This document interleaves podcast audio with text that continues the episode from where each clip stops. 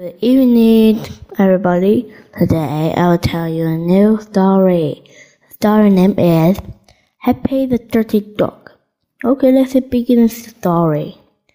Harry was a white dog with black spots who liked everything except getting a bath. So one day when he heard the water running into the tub, he looked the sprouting brush and uh, brought it in the backyard when he ran away from home.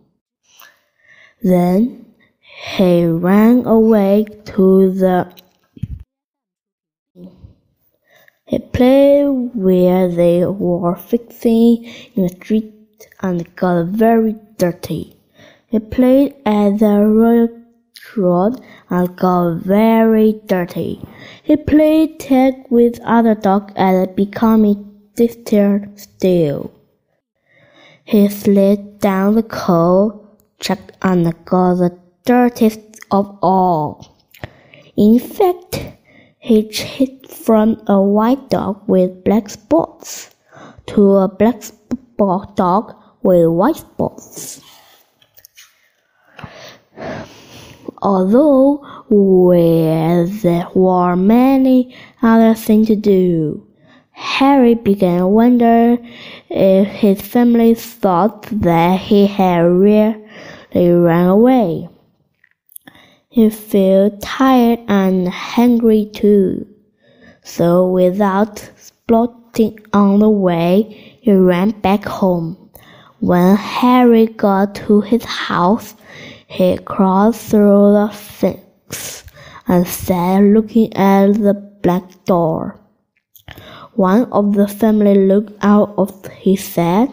There's a strange dog in the backyard. By the way, had anyone seen Harry?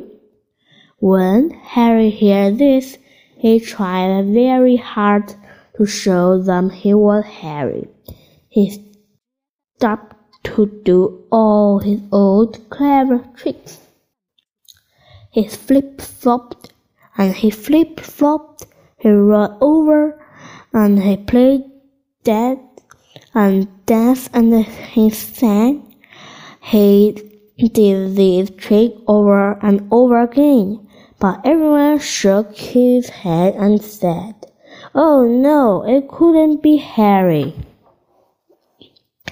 Harry gave up and walked slowly toward the gate, and suddenly he stopped. He ran to the corner of the garden and started to dig first. Soon he jumped away from the hole, barking short, happy barks. He found a scrubbing brush and carrying it in his mouth. He ran into the house. Up the stair he dashed with the family, flowing clothes behind.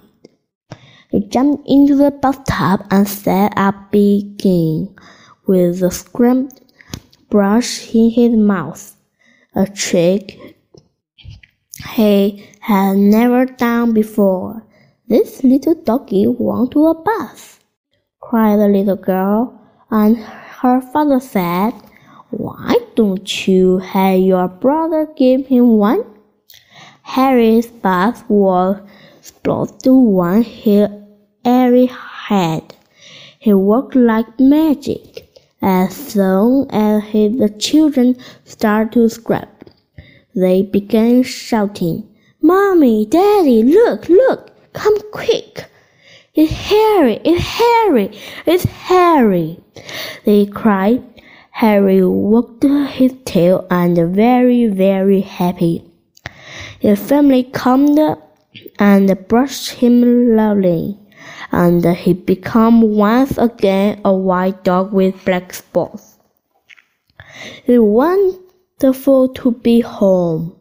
After dinner, Harry fell asleep in his third place, happily dreaming of how much fun it had begun getting dirty. He slept so soundly. He didn't even feel the scrubbing brush. He didn't hide it under his pillow. The end. Goodbye. Thank you for the listening. See you next time.